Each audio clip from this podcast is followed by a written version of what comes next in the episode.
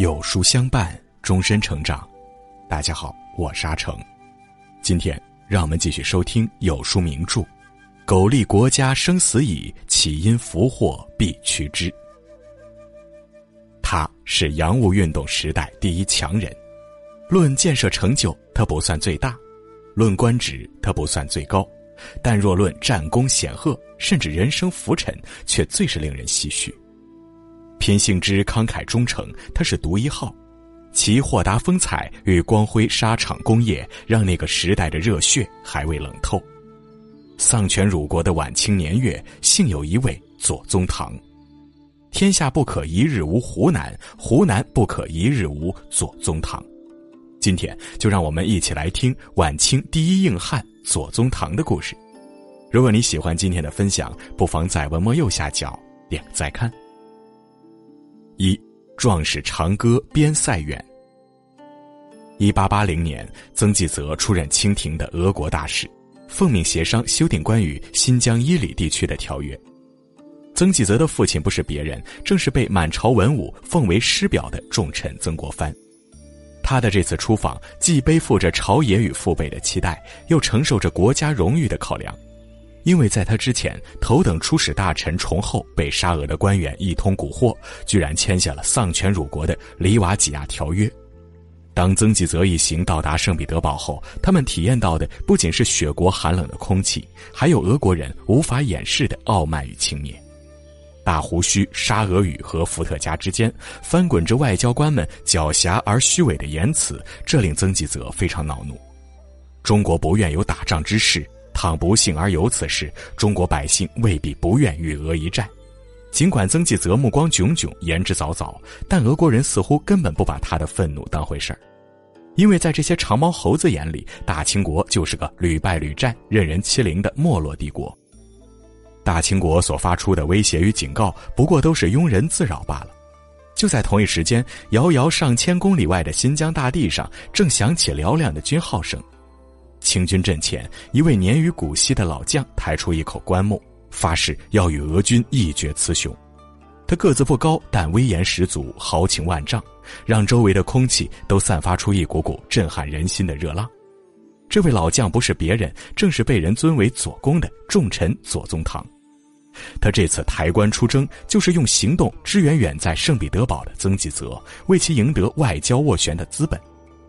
会师伊犁之前，左宗棠还不忘留下豪言：“壮士长歌，不复以出塞为苦也，老怀益壮。”为了收复新疆，保证国家西北地区的安宁与稳定，左宗棠扎根朔漠，苦心经营，终于有了一番气象。面对沙俄趁虚而入、强占伊犁的侵略行径，左宗棠必然无法容忍。眼见左宗棠如此坚决强硬，俄国人却先泛起了嘀咕，因为彼时正值俄土战争，他们的主力部队在土耳其与联军酣战，如果仅凭驻守伊犁的偏师，绝对无法跟左宗棠的部队抗衡。兔子急了，尚且还会咬人，何况幅员辽阔的大清呢？经过一系列政治与外交的博弈，清廷和俄国在1881年成功签订了《中俄改定条约》，伊犁地区再度回归中国版图。古有庞德抬棺战关羽，今有左公抬棺镇沙俄，可谓是豪爽忠义，国士无双。但回首仕途，真正令左宗棠脱颖而出的特质，恰恰不只是豪爽忠义。二，能谋善断，解危难。左宗棠的第一个特质便是文武兼备。明代诗人曹学全曾写下这样一副对联：“仗义美多屠狗辈，负心多是读书人。”这十四个字不免让人想到跟随刘邦南征北战的樊哙，以及清军兵临城下却因水冷而不敢跳河自尽的大才子钱谦益。坦白来讲，多数的武人豪爽耿直，但缺乏谋略；文人机敏多思，却拙于行动。两者的气质和秉性截然不同，也各有优势和缺陷。但左宗棠却是一个兼备两者优点，同时又淡化了两者缺点的盖世奇才。他生于湖南湘阴，从小就有神童的美誉，看书一目十行，悟性极强。尽管三次参加科举考试都无功而返，但他本身的才学与气度早已赢得了当地知识分子的赞许。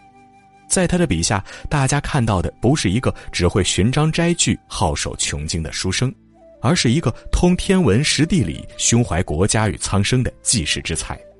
这样的人纵然无法被科举制度认同，但也迟早会通过某个历史契机崭露头角。一八五二年，太平军攻打长沙城，战事无比紧急。眼望城外杀声震天、旌旗招展的敌人，湖南巡抚张亮基的焦虑也与日俱增。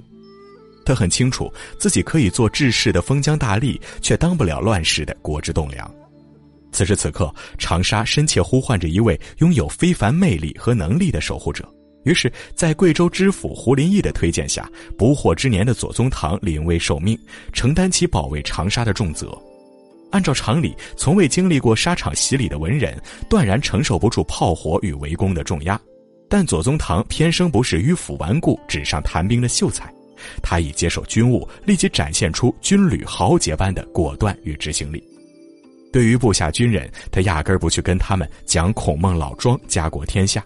而是着眼于提高官兵军饷与伙食待遇，这样一来，大家吃得饱，拿得多，军队的战斗力在短时间内便实现了质的飞跃，部队得到了物质保障，再加上左宗棠实施的防御策略，导致太平军在三个月内连连受挫，最终无功而返。此战之后，左宗棠威名远播，众人称颂。一位叫潘祖荫的官员甚至在上书中这样写道：“天下不可一日无湖南。”湖南不可一日无左宗棠。三鸿儒相知共患难。左宗棠的又一个特质就是善交贵人，在传统印象里，那种人缘极好的社交名流，个个口若悬河，八面玲珑，在人情世故间翻云覆雨，却又游刃有余。尽管左宗棠饱读诗书，满腹韬略，但他真心称不上社交达人。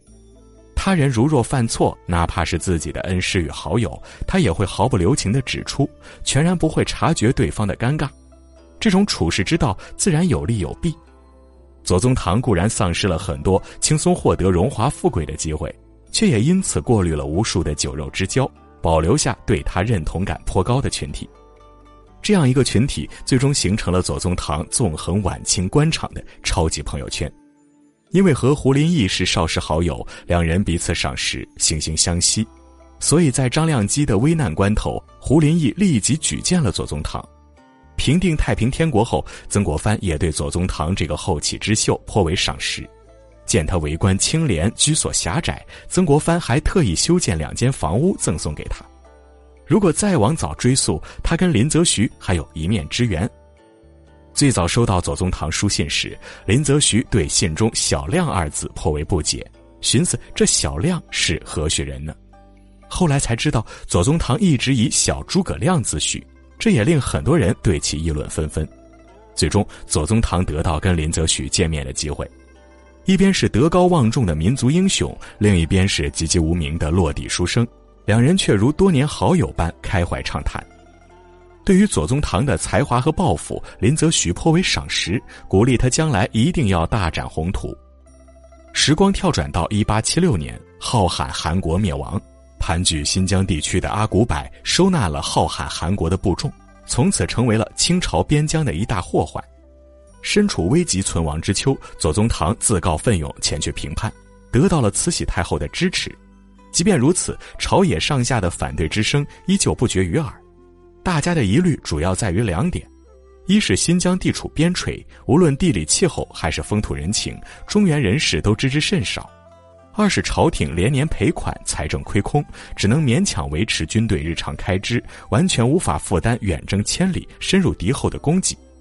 作为统帅，左宗棠自然明白其中的艰难，值此关键时刻，他的超级朋友圈才逐渐显现出不凡的威力。林则徐一生浮沉，既有虎门销烟的威风，也有流放边陲的没落。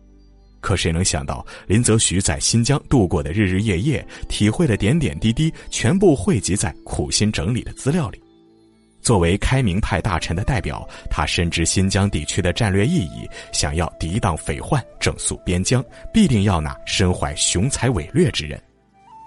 后来，他便把这些资料全然交付给左宗棠。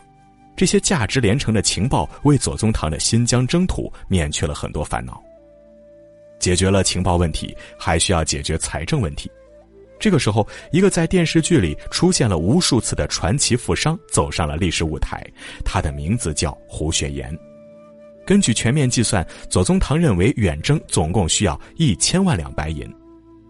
按照当时清王朝的状况，就算去找洋人贷款，洋人也不愿意接招。在拥有强力的信用背书之前，左宗棠很难从任何一个国家银行里获得足够的贷款。在了解左宗棠的困境后，好友胡雪岩主动抵押自家资产和银票，从而为左宗棠筹集到足够的军费。有了情报与军费，剩下的便是左宗棠和阿古柏的终极对决。四，心怀天下真铁汉。一八七七年，阿古柏和部下被清军打得大败，失去了北疆的全部领土。同年，阿古柏突然去世，其残部也很快被剿灭殆尽。渐渐的，新疆大地褪去了硝烟与烽火，满眼望去都是载歌载舞的人民以及水草丰美的大地。十九世纪下半叶的清王朝，在列强眼里已经沦为任人宰割、屡战屡败的肥羊。他们偏执地认为，这样的腐朽帝国根本不存在气节和风骨。但那个来自湖南湘阴的老者，却硬生生地撕碎了他们自以为是的狂傲。从屈原到项羽，再到左宗棠。楚人的蛮霸之气从未凋零。每逢国家艰难、民族危难的时刻，这股来自湘潭大地的蛮霸之气总会散发出举世瞩目的光芒。左宗棠从来不是有口皆碑的完人，他快人快语、直言不讳，得罪过很多朋友和同僚。相比于曾国藩的处世修身之道，他就显得大大咧咧、无所顾忌。曾国藩去世后，左宗棠本人甚至也由衷感叹道。谋国之中，知人之明，自愧不如。可当黑夜降临，万马齐喑之时，这个非典型的士大夫却成了天空中最耀眼的那颗星辰。两强相遇，拔刀见血，鹰隼侧目，魑魅横行，利己主义和左右逢源万不可取，要的就是挺身而出，义无反顾。这便是中华民族的脊梁。